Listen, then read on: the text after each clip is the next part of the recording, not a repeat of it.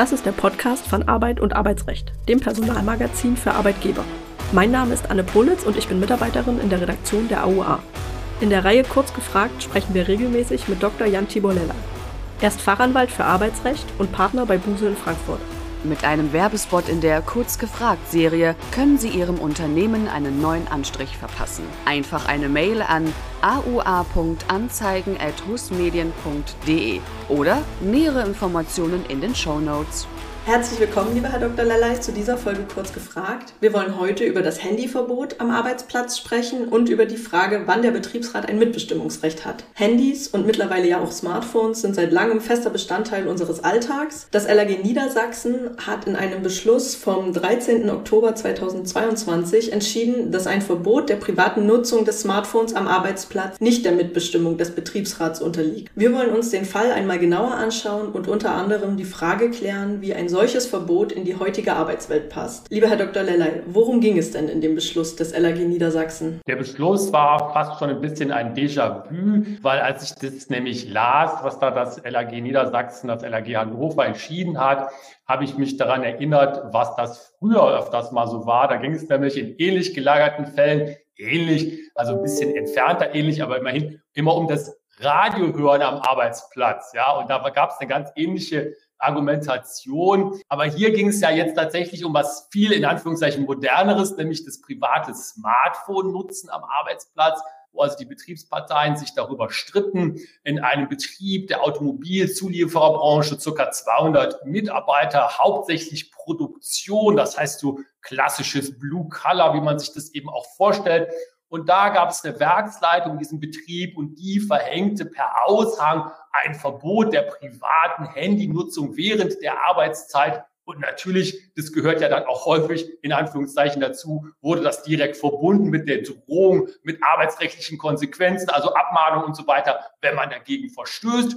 Und der Betriebsrat, der stellte sich auf den Standpunkt und sagte, naja, also das sehen wir nicht ein. Wir glauben, dass wir da mindestens ein Mitbestimmungsrecht haben und deswegen gingen wir dagegen vor, wehren uns gerichtlich. Und da ist es dann im Ergebnis so ausgegangen, dass der Betriebsrat das nicht durchsetzen konnte, dass das Handyverbot also wirksam war. Interessanterweise hat es da mittlerweile auch schon die dritte Instanz gegeben beim Bundesarbeitsgericht, nämlich jetzt am 17.10. des Jahres ist die Rechtsbeschwerde des Betriebsrats zurückgewiesen worden. Das heißt also, das LAG Hannover hat hier im Ergebnis rechtskräftig zugunsten der Arbeitgeberin entschieden. Und einmal ganz grundsätzlich, bei welchen Fragen hat der Betriebsrat denn ein Mitbestimmungsrecht? Ausgangspunkt im Fall war ja hier der Paragraph 87 Absatz 1 Nummer 1 BTVG Ordnung äh, im Betrieb. Aber der Paragraph 87 ist ja auch, und das haben wir im Podcast ja auch häufig ja schon auch angesprochen, die Zentralnorm der Mitbestimmung in sozialen Angelegenheiten im Betriebsverfassungsgesetz. Ein ganz großer Katalog, 14 Nummern insgesamt, ist ja jetzt auch nochmal jetzt ein bisschen zurück schon, aber immerhin noch relativ neu durch das Betriebsräte-Modernisierungsgesetz nochmal erweitert worden. Und da gibt es ganz unterschiedliche Themen wie Arbeitszeit, Gesundheitsschutz, ähm, Lohngestaltung, technische Arbeitsmittel und so weiter und so weiter. Also ein ganz großer Strauß, den das äh, Paragraph 87 das Betriebsverfassungsgesetz hier vorsieht.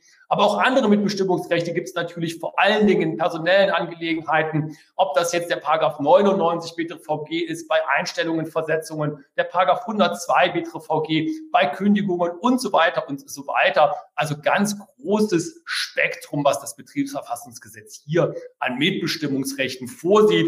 Ich glaube, was ja auch nochmal wichtig ist, das Mitbestimmungsrecht ist ja auch das Stärkste, was es dann gibt. Davor gibt es ja auch Informationsrechte des Betriebsrats oder Anhörungsrechte des Betriebsrats, Verhandlungsanspruch des Betriebsrats.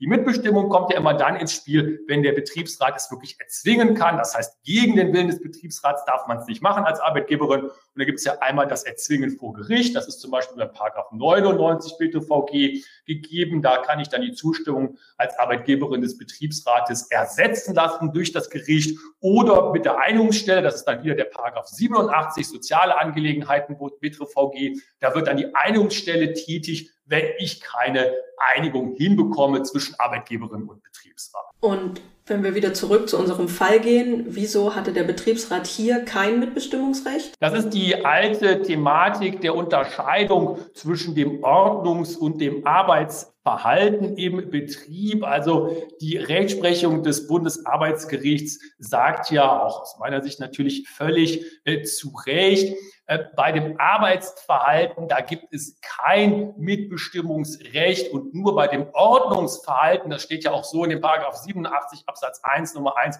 Betreff VG drin, da gibt es ein Mitbestimmungsrecht und hier, und das sind ja auch klassisch diese Fälle, die müssen dann zugeordnet werden. Also ist es entweder das Ordnungsverhalten oder das Arbeitsverhalten, nämlich nur dann, wenn ich das Ordnungsverhalten habe als Betriebsrat, kann ich ja mitbestimmen. Und hier sagt eben das LAG Niedersachsen bestätigt auch durch das BAG, das ist hier ein Arbeitsverhalten und deswegen eben keine Mitbestimmung. Und auf welcher Grundlage kann der Arbeitgeber die Smartphone-Nutzung am Arbeitsplatz verbieten? Ja, man kann ja immer mal schauen. Das ist ja erstmal häufig eine ähm, individualrechtliche Ausgangslage, also gar nicht so sehr betriebsverfassungsrechtlich im ersten Schritt zumindest.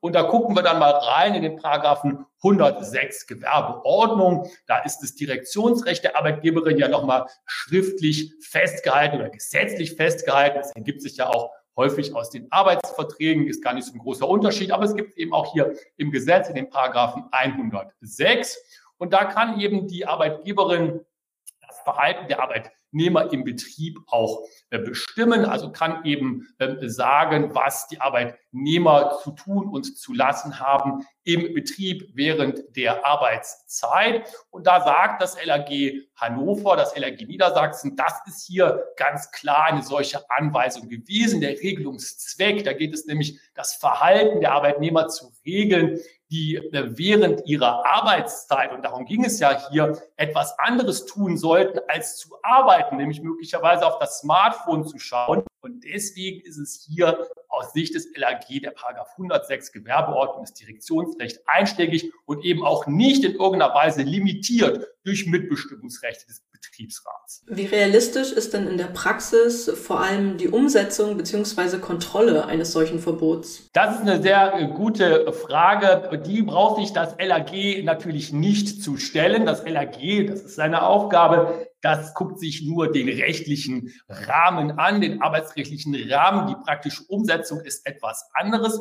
Ich glaube, man kann sich hier sicherlich ganz gut vorstellen, dass es Unterschiede gibt und dass hier sicherlich auch eine Rolle spielte, dass es sich ja um einen Produktionsbetrieb handelt. Und da gibt es in der Entscheidung so einen ganz, ganz interessanten Satz, und den möchte ich mal vorlesen. Da steht da nämlich in der Entscheidung drin, Unstreitig können Beschäftigte, die ihr privates Handy nutzen, regelmäßig keine Arbeitsleistung erbringen. Der Blick auf das Telefon, das Entsperren des Telefons und so weiter verhindert, dass die Beschäftigten ihrer Arbeit nachgehen.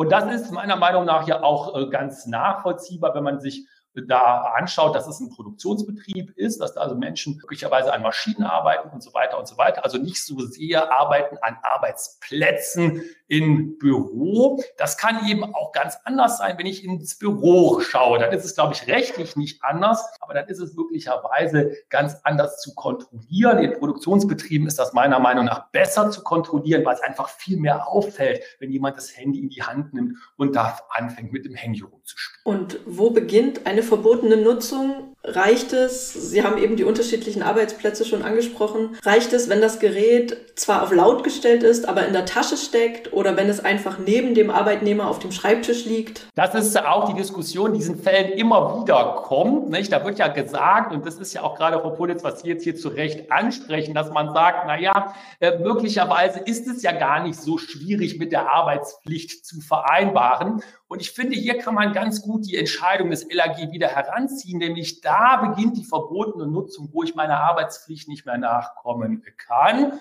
Und dann kann es möglicherweise tatsächlich also sein, bis ich das Handy lautlos stelle und es einfach da liegen lasse. Ich glaube, die Schwelle wird über dann überschritten sein, zumindest in Produktionsbetrieben. Erstmal, wenn ich das Handy in die Hand nehme. Weil da sagt ja das LAG, und das ist ja an Klarheit kaum zu überbieten in dieser Entscheidung, in dem Augenblick, wo du das tust, da kannst du deine Arbeitsleistung nicht mehr erbringen. Und deswegen ist es dann die verbotene Nutzung. Das ist möglicherweise in anderen Arbeitsplätzen aber ein bisschen anders. Da kann ich vielleicht mal ganz kurz aufs Handy schauen, ohne dabei wirklich meine Arbeit Arbeit in dem Sinne zu unterbrechen. Vielleicht kurzer Blick eben mal nur. Und vielleicht ist das eben in Produktionsbetrieben. Und das hatte sicherlich das LAG hier auch im Hinterkopf oder vor Augen ja praktisch ganz, ganz anders. Und am Ende noch die Frage, welche arbeitsrechtlichen Folgen kann denn ein Verstoß gegen ein solches Verbot haben? Die arbeitsrechtlichen Folgen sind ja da auch angekündigt worden in diesem ähm, Aushang, der zum Streit führte. Da wurde das ja angesprochen, dass man gesagt hat, auch aus Sicht der Arbeitgeberin der Werksleitung, ja absolut folgerichtig, wenn ihr das nicht macht,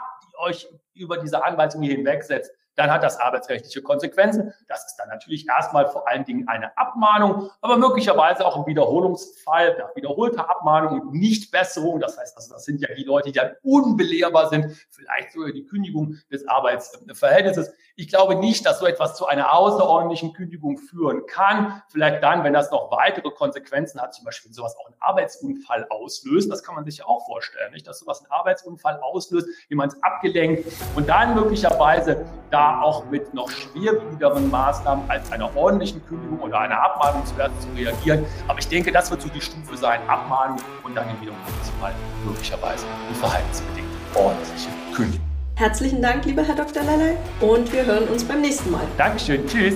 Lernen Sie das AUA-Magazin kennen mit dem kostenlosen Probeabo. Es erwarten Sie Fachexperten mit rechtssicheren Aussagen, aktuelle Themen mit Anwendungsfällen für Ihren Alltag, verständlich formulierte Gesetzesänderungen und Arbeitshilfen in Form von Checklisten, Musterklauseln und Praxistipps. Besuchen Sie aua-online.de oder die Folgenbeschreibung für mehr Informationen.